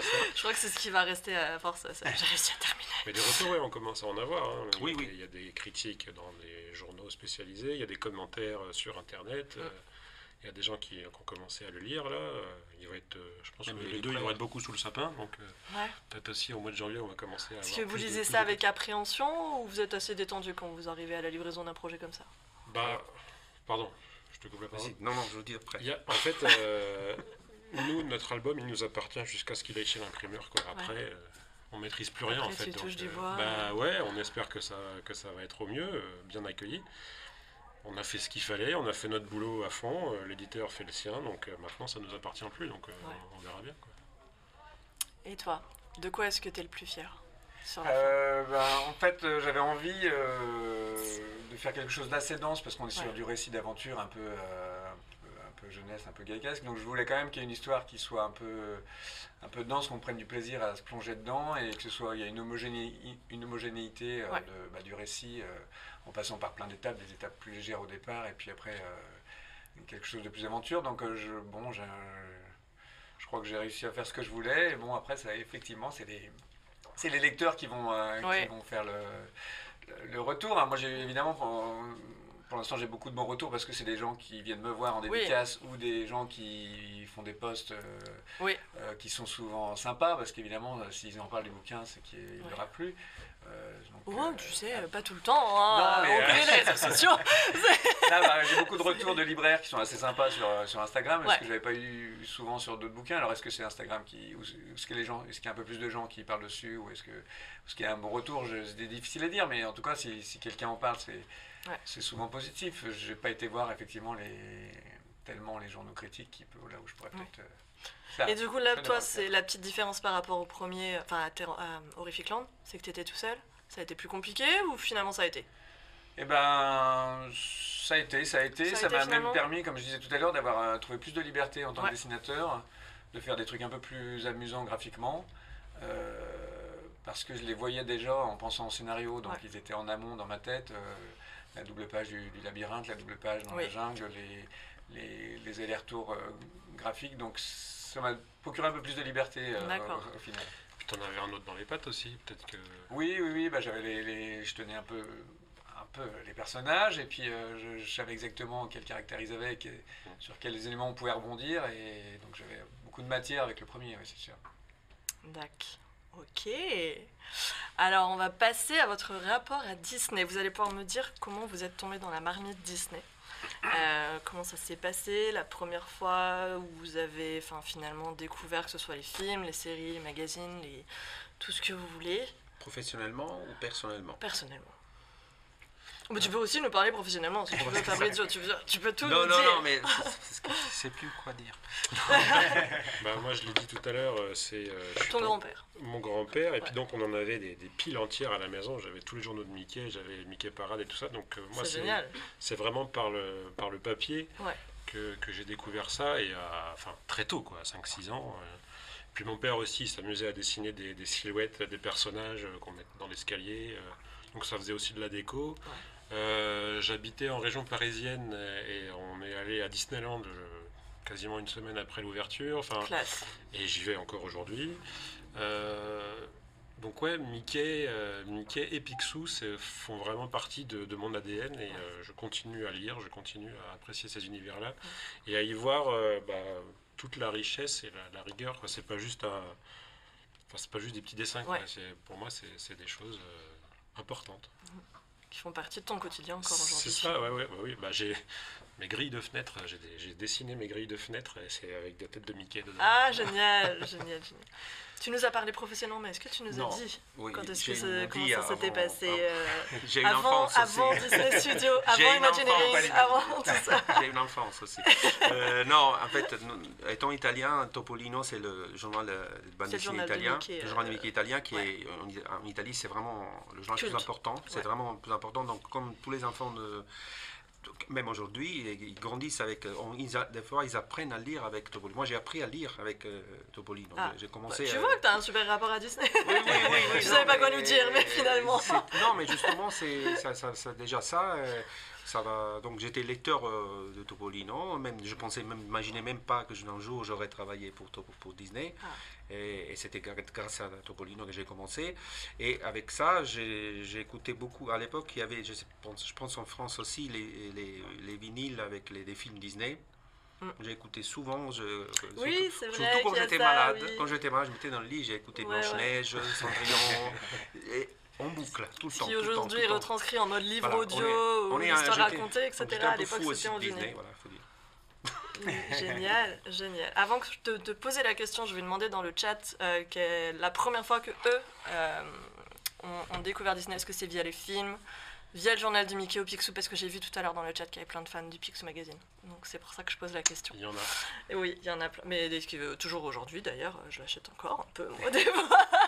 Donc j'attends votre réponse dans le chat. Et toi, Alexis Euh, en y repensant maintenant, j'ai un petit souvenir de frustration en fait euh, par rapport à Disney, c'est-à-dire que euh, moi j'ai eu peu de, peu de BD quand j'étais jeune, euh, Ouais. loin d'une bibliothèque et tout, donc euh, quand j'en avais j'avais envie d'en avoir plein mais j'en avais pas Ouais. beaucoup. Et puis je me rappelle aussi surtout des, des extraits, de ces maudits extraits qu'on nous passait tout le temps euh, à la télé au moment Ouais. de Noël et tout, et on avait envie de voir de- les longs métrages, Oui, et ils étaient vrai, quasiment ouais. pas accessibles euh, quand j'étais jeune, il n'y avait pas encore de DVD, euh, ils passaient absolument pas les à la télévision. euh, Il y avait des ressorties de films de temps en temps, d'anciens films qui nous permettaient de- d'y aller avec un plaisir dingue. Puis les cassettes, elles avaient. Ils les ressortaient tous les 9 ans. Ouais, non, il y avait. tu Même les DVD pendant un temps, ça a été comme mois, ça. et après, ouais, elle était ouais. plus trouvable. Il y avait une protection de l'univers qui, était. Qui Mais heureusement qu'il y avait la 5 frustration. qui nous passait des fois à Noël, euh, Mary Poppins et compagnie. tu vois Donc, euh, sorcière. Donc il y avait ce, ce- oui, ce- cette petite frustration de voir des, des, des, des bouts, euh, de- des chansons de, de long métrage. On se disait, Mm. mais c'est quand que je vais accéder à ce film Ouais. qui a l'air euh, magique Et puis après, bah, le- ma, ma rencontre avec Disney qui, qui passait par le dessin et le, Mm. le goût de dessinateur, euh, je- j'en ai un peu parlé tout à l'heure, les expositions, l'intérêt pour l'animation et tout ça. D'accord. Oui, donc on est quand même sur des passionnés de Disney et. Disneyland et on comprend les refs. hein. ok. euh, en termes de BD Disney, est-ce que vous lisez, maintenant que vous êtes créateur de BD Disney, est-ce que vous lisez encore des BD Disney ou est-ce que vous vous préservez de tout ça pour pas être, je dirais peut-être influencé ou quoi Des par BD cet de- des univers. classiques ou des autres auteurs de la collection Tout confondu. Tout confondu. T'as le droit de dire que tu lis pas Alexis et t'as le droit de dire que tu lis- et vice versa. Non, non, bah, j'ai, euh, bah, le fait de travailler avec Glénat, ça permet aussi de- d'avoir accès à tout ça plus facilement. Et euh, j'ai, je me fais la collection, j'ai la collection Don Rosa. J'ai la- alors, euh, je commence à me faire la collection des Karl Barks. et c'est Ouais. un plaisir de, de retrouver ça. Ouais, c'est, c'est la petite Madeleine de Proust, quoi. Ouais. De temps en temps, ça fait du bien. Oh, toujours. Une petite aventure Toujours. Disney. Moi, je- oui, évidemment, je. C'est pas forcément évidemment, tu vois. Euh, Moi, non, non, moi, évidemment, non, personnellement, non, non, en tant que créatrice Disney, je regarde pas euh, forcément ce que font non, les autres. évidemment, donc, pas- c'est vrai. Moi, donc, du coup, non, non, je dis voilà. la vérité. Moi, j'ai du, du mal à, à me mettre à lire vraiment les histoires Disney parce que j'en ai lu pas mal. Ouais. Et, et surtout parce que de- à partir du moment où je lis une histoire, euh, j'ai l'impression de travailler. Ouais. Ben, c'est ça en Voilà. fait, et puis t'as pas, voilà, Donc, moi, envie de sortir un peu de cet univers-là faut des que fois je sorte de ça parce que sinon je n'arrête jamais. Euh, mais même, mais je reçois beaucoup de Topolino d'Italie, je, reçois- je Mm. vois ce qu'ils font les autres auteurs, donc je me tiens quand même à. D'accord. euh, de finalement, c'est plus s'il y de la et s'il y a veille une histoire qui me, qui me plaît, euh, je, je la, je la lis.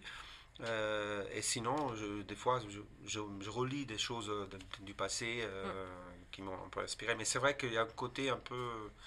J'ai un peu peur de. Tu veux sortir de ça quand Voilà. même pour t'en préserver un petit peu et tout. Non, mais c'est assez ça en vrai. Enfin, c'est souvent que créateur, t'as Je parfois envie de sortir chose la tête de, euh, de, de pour ton univers. m'enrichir d'autres choses. Bien sûr. D'autres choses plutôt que d'être toujours là-dedans. Mais ça se comprend totalement, tu as le droit.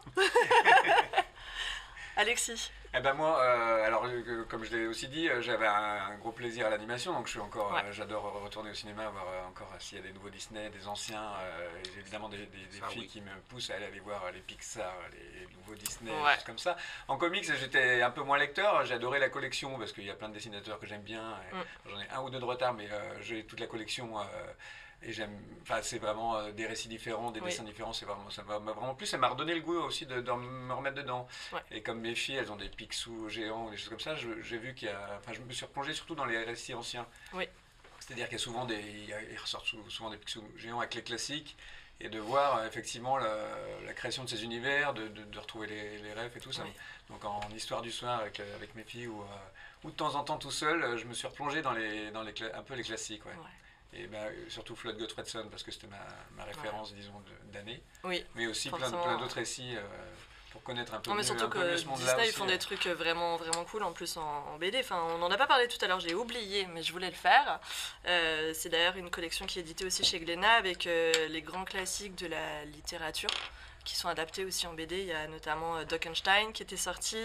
Euh, il y avait Moby Dick, il y avait Dracula et il y avait euh. Don Quichotte, donc en version dingo. Dingo Quichotte. Voilà, qui est là. Hop, qui était sorti. Je l'ai pas lu celui-là, comment ça se fait Celui-là. Et, euh, et voilà, c'est vrai qu'ils adaptent aussi. Ça permet, je trouve, de rendre euh, bah, les grands classiques de la littérature accessibles euh, aux, aux plus jeunes lecteurs. Ou en tout cas d'en faire un résumé sympa si on n'a pas envie de se faire le, le roman de 600 pages, ce qu'on peut comprendre. et, euh, et c'est vrai que voilà, en termes de créa, euh, il y a quand même des choses très sympas aussi qui se font, euh, qui se font chez Disney. Est-ce que vous avez un personnage préféré? Toi, tu l'as dit, c'est Mickey. Sans doute. À part Mickey. À part Mickey, je dis pas Minnie. Dingo. Dingo? J'aime bien, oui. Alexis. Moi, c'est Donald, mais euh, Donald? parce que en fait, c'est c'est un personnage. Alors, euh, toujours ref animation. euh, c'est un personnage qui a été beaucoup plus euh, un peu vivant, un peu. Ouais, euh, qui était un peu insolent quand un même. peu euh, insolent, un peu énervé, un peu et du coup il a des, des aventures qui sont assez assez assez ludiques. Je- Ouais. Comme moi j'avais, je m'étais acheté les, les trésors Disney en DVD. Je suis- me suis plongé dans même toutes les histoires avec Tic et Tac ou les Mm. ou ce, ce côté énervé un peu euh, qui me plaît beaucoup. J'ai l'impression que c'est le seul qui n'a pas envie en fait de faire les aventures. C'est ça. Mickey, il a envie. On le traîne euh, un peu. hein, il, il subit un peu, il subit un peu sa vie en Il fait. Donald. beaucoup C'est ça qui est drôle. mais il a vachement de charme. Mais ben, ça peut- c'est comme toi, c'est mon préféré, mais je, c'est pas mon préféré à dessiner par contre. C'est plus dur. Donald Ouais, ouais, Ah, c'est pas, c'est pas simple. C'est pas simple. simple, Donald. C'est bec. Juste avant de te poser la question, je rappelle parce qu'on va être sur la fin quand même, qu'il y a le concours qui est toujours en cours, avec euh, les deux bandes dessinées qu'on a montrées tout à l'heure, qui sont dédicacées par leurs auteurs, qui sont celles-ci. Hop, voilà, Terror Island et Le Dragon de Glasgow, qui ont été dédicacées et par euh, du coup Alexis ici, et par Fabrizio et Joris pour celui-là. Donc pour jouer, c'est le petit hashtag Disney dans le chat. Je le rappelle parce que vu qu'on est quand même sur la fin de l'émission, mettez toutes les chances de votre côté pour les nouveaux arrivants. Et à nous, Joris, ton personnage préféré Bah, il y a Mickey, mais je pense que juste au-dessus, il y a Picsou. Ah, Vraiment. donc c'était un petit kiff en fait. euh, Là, de- Ah, mais pur Mon kiff d'enfant, quand il se baignait dans ces grandes piscines de, de pièces d'or, là, c'était. euh, Enfin, ouais, Picsou, il est, il est vraiment très particulier voilà, dans, dans ma vie. Ok, je regarde en même temps le chat. Il y a pas mal de fans de. Alors je vois, il y a Dingo. Qu'est-ce qui. J'ai loupé, j'ai loupé, j'ai loupé. Regarde, il y a tous ceux qui participent au concours, j'ai loupé le début. Mais euh, alors j'ai vu tout à l'heure, beaucoup de gens sont arrivés par la, par la bande dessinée aussi. Et euh, les films et les BD Disney. Donc comme quoi, c'est un, médium encore même important.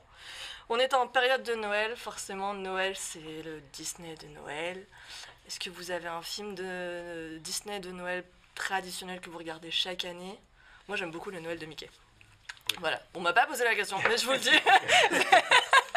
Moi j'aime beaucoup le Noël de Mickey. j'ai vu hier euh, Christmas Carol. Ouais, C'est oui c'est celui-là, ouais, Voilà. c'est celui-là. Qui est totalement. magnifique. Il est magnifique. Ouais, il est vraiment Et je beau. savais pas qu'en fait il y avait. Est-ce que le t'as la larme à chaque fois avec le Tiny Ah non, mais c'est toi, les dé- aujourd'hui, en voyant ce film, euh, qui était 90, non? À peu près, Non, que- Euh, fin 80. Oui, c'est un peu Euh, plus vieux, ouais, c'est un peu plus vieux que les années 90, il Oui, qui, qui a précédé, je crois, il a précédé euh, l'autre film. Oui, il y en a eu un autre avec euh, le- l'harmonica, là, etc. C'était, je pense que la technique d'animation était parfaite et même les décors, tout ça, c'est un super film. Ouais, ouais, il est vraiment top celui-ci. On est d'accord, c'est celui avec Scrooge. Oui, Et, c'est euh, ça, le ouais, ouais, ouais. Oui, oui, oui, Ebenezer euh, Scrooge Il et. est assez récent, compagnie. est- c'est vrai qu'il y a un travail d'animation. L'autre, c'était le. Prince et le Pauvre, c'est ça, Prince and Pauper. Ah ouais. L'autre qui sont en même période à peu près. D'accord. Donc toi, c'est Bah, celui-là aussi Ces deux-là, en fait, je les ai euh, un peu bouffés en. Tu les as poncés à- quand mes filles étaient jeunes. C'est-à-dire Ah. qu'à Noël, j'aimais bien sortir euh, les, les DVD de courts-métrages qui font référence à Noël Ouais. et ces dessins animés qui sont un peu. euh, Ouais, Donc c'est vrai que je suis pas sûr de les, de les remettre maintenant à Noël. c'est vrai. Je suis p- plutôt sur des, des plaisirs de peut-être un peu Pixar du coup, Ouais. euh, ça reste encore un peu Disney ou les, Mm. ou les, ou les premiers aussi, euh, les premiers longs Après, il y a euh, aussi celui où vous savez, il y a Riri, Fifi et Loulou, où c'est Noël tous les jours là. Vous l'avez vu celui-là Ouais. qui, est, qui est sympa Ça aussi. Ah, il faut, il faut. Ah oui. Mais qui est d'ailleurs euh, diffusé à Disneyland, voilà, je te le dis, vu que tu y vas souvent apparemment. C'est un jour sans fin à Noël, c'est ça ouais, il me semble que c'est un, un, un peu, un peu ça, ouais. Ça doit être horrible. Ah, Euh, tiens, c'est quoi? euh, Bah, ils sont un peu blasés à la fin, ils en ont marre justement. J'avoue enfin. que j'ai un petit garçon de 4 ans et demi et depuis que- qu'il est là, je regarde plus du tout la télé, j'ai pas le temps. Ouais. Donc euh, le film de Noël, euh, moi, serait plutôt, euh, plutôt les films, plutôt Mary Poppins ou La Ouais. Sorcière, des choses comme ça. Ouais. Ouais. Toujours- toujours plutôt ça mes, mes références de Noël. Mais ça va pas forcément. Enfin voilà. Enfin, c'est- ça, ça, ça se passe pas à Noël, Bien mais c'est- sûr. mais c'est la, ouais, la petite, euh, la petite Madeleine de. Noël. Oui, bah, c'est vrai Ouais. que voilà, on a eu l'habitude que Disney nous sorte des, tous les des longs films métrages sont à Noël. Disney- donc, à l'époque, je ne sais pas si en France, mais à une époque, euh, les films Disney sortaient, l'événement, c'était à Noël, Oui, les films Disney. Donc chaque film, pour moi, ça me c'est rappelle c'est Noël. toujours le Même cas. c'est Blanche-Neige, je veux dire, cas, aucun oui, rapport, euh, c'est ça rappelle Noël. Totalement, Ouais. totalement. Il y en a d'ailleurs un qui arrive là très prochainement aussi, donc, euh, donc complètement. On va parler de votre actualité, messieurs. Alors, comment ça se passe? On parlait des dédicaces tout à l'heure. Est-ce que vous avez des salons? Est-ce que vous avez des, des- voilà, des petites choses prévues là? Bon, après les vacances, je veux dire, enfin... Bah, Il y a une grande cérémonie fin janvier, je pense. je pense qu'on y sera tous conviés, Angoulême. Euh, personnellement, euh, j'ai fini. J'ai fait une grosse, euh, une grosse session de septembre à décembre de dédicaces. Ouais. Là, c'est repos. Et euh, mon actualité elle va être euh, plutôt éditoriale. Euh, bah, il y aura Alison Ford tome 2 euh, en mars. Ouais. Et je suis en train de faire un Mickey, donc avec Dave. Ah qu'on salue, euh, qui est en train de faire du repérage, parce que c'est un Mickey qui se passe dans Donc les on Cara- espère qu'il travaille, c'est ça hein qui se passe dans les Caraïbes, donc voilà. Ah, ça c'est cool. Je crois qu'il est en vacances. Ah. Et il est Fait prévu du pour, repérage euh, dans les Caraïbes Non, ouais, c'est pas ouais. Oui, c'est vrai. Il est prévu pour euh, 2024. euh, pour l'instant, on n'en sait pas plus, mais D'accord. Ok. ça, c'est l'actu. D'autres créas Disney de votre côté Moi, j'ai, j'ai- je vais à Pau ce week-end. Ouais. Pour, pour une expo- je vais faire une exposition, parce qu'il y a une exposition ici de mes planches. Oui. De Picsou. Et cette exposition voyage et va à Pau pour, le- pour le- ce week-end. Je, où je ferai aussi des dédicaces. Ensuite, j'ai une autre. euh, il me semble qu'au début janvier, j'ai des dédicaces dans le 14e dans une librairie dont je ne me rappelle pas le nom, désolé. Euh, et Angoulême, évidemment. Angoulême, euh, forcément. pour, euh, Angoulême aussi? Oui, oui, oui. Voilà, là, je sors d'un marathon quand même de- depuis la sortie avec Ouais. les gros salons qui sont euh, Saint-Malo, euh, Blois, Ouais. Montreuil et tout ça. Mm, Et mm, mm. donc, euh, je vais un peu ralentir un peu. Mais oui, de toute façon, on va tous se retrouver à Angoulême. faire la fête. Oui. Carrément. Carrément. Euh, je regarde, est-ce que j'ai fait toutes mes lignes Je suis en train de regarder. Je vérifie, je vérifie. Je crois qu'on est bon. Alors, est-ce qu'on passerait pas au tirage au sort? Ouais. Allez. Donc, on met fin au jeu, concours. J'espère que vous avez tous joué, j'espère que vous avez tous participé. Est-ce qu'on remontrerait pas vite fait les dédicaces? Hop, que vous avez fait Je vais essayer de, de zapper les reflets. Hop, regarde. Hop, je l'approche. Tac. Oui, parce que je ne vois pas. Ici, pour Picsou et le dragon de Glasgow. Ah, c'est dur d'être dans le cadre.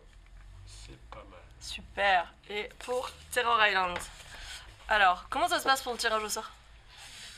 Ça se passe bien. C'est vous qui l'annoncez, c'est moi qui l'annonce Ok, dans le chat. Et là, c'est le moment où je me dis, heureusement, j'ai mis mes lunettes, tu vois, parce que c'est. J'attends juste que les petites lignes remontent à se vous allez voir avant moi, hein, euh, je vous le dis. Parce qu'il me manque juste un genre 5 mm de ligne. Sur- Non. C'est Morgane. Ah, c'est Morgane Moi, je suis contente parce que c'est une de chez moi. Donc, Morgane, tu gagnes Terror. Island, c'est ça? Ou le point. Un des deux. Donc, Morgane 91, tu as gagné l'une des bandes dessinées du jour. Et la deuxième personne, c'est Céline. Céline Tink. Du coup, bravo, bravo à toutes les deux. Je suis. Bravo à vous. Voilà, petit moment égoïste, ce sont mes abonnés, donc je suis très contente pour elles. merci, bravo à vous les filles, merci. Euh, merci du coup de votre participation. Juste avant de vous laisser, euh, déjà un, on va vous remercier. Merci, merci, Merci Alexis, toi, merci, Fabrizio, merci Joris. J'espère que vous avez passé un bon moment, j'espère que vous avez passé un bon moment en notre compagnie. Je voudrais juste vous montrer un petit truc qui est là sur mon bureau depuis tout à l'heure. C'est... euh, alors attendez, que je loupe pas le truc. C'est passé où? L'opération Serre Livre. Alors, pour l'achat de 3 BD Disney Glénat dans certaines librairies, donc vérifiez auprès de votre libraire s'il participe à cette opération. Si vous achetez 3 BD... Oh, je vais les casser de les montrer. Si vous achetez 3 bandes dessinées Glénat Disney, vous avez ces petits serre-livres qui vous seront offerts. Et euh, ça pèse un petit peu, hein. donc c'est très très bien, voilà, très très cool. Avec euh, du coup Picsou et le dragon de Glasgow juste là. Et là, on a Mickey et Minnie en dessin Voilà, qui s'affiche. Parfait, c'est très bien. Il s'affiche en grand sur l'écran, c'est beaucoup mieux que comment je suis en train de galérer. Donc 3 BD Disney achetés chez certains libraires, donc demandez quand euh, vous allez acheter euh, vos bandes dessinées. Euh, vous pouvez retrouver toutes les créas Disney, Glénat également dans les meilleures librairies et dans toutes les librairies normalement. Avec la jeunesse de Picsou qu'on a évoqué tout à l'heure, les grands classiques aussi, les recueils de euh, Floyd Godfrey, God, Godfrey, franchement c'est pas facile à prononcer ce truc. Godfredson. Voilà, si vous aimez les, les comics Mickey un petit peu à l'ancienne et toutes les séries qui sont déjà sorties avec le Mickey All Star, euh, le- la jeunesse de Mickey ici, Horrific Land, l'autre titre d'Alexis euh, dont on a parlé un petit peu, Mickey et les mille pattes, et euh, les titres dont on a parlé aujourd'hui, bien sûr. Merci à vous. J'ai tout dit, hein. je pense que je suis bon. hein. Je pense que je pense qu'on est bien. Donc, On est bien là. Merci à vous dans le chat en tout cas pour votre euh, participation. Merci à vous de nous avoir regardés. Euh, je pense que le live sera dispo en replay. Voilà. Est-ce qu'on parle des réseaux sociaux sur lesquels on peut suivre votre actualité? Peut-être? Non? Je sais pas. Instagram. Instagram. Instagram. Instagram. Instagram aussi. Facebook. Ok, Instagram Facebook, Power. Je suis désabonné de Facebook. Ok, donc sur Insta, euh, je pense que vous aurez toutes les infos euh, voilà, dans le descriptif du live. Merci à vous, messieurs. Merci Hop. à toi. Merci Et à toi. à bientôt. Merci à Gléna d'ailleurs de nous avoir reçus dans son studio aujourd'hui à Boulogne. Et puis on va pouvoir y aller. Merci à vous. Ciao. Bon après-midi. Bye bye.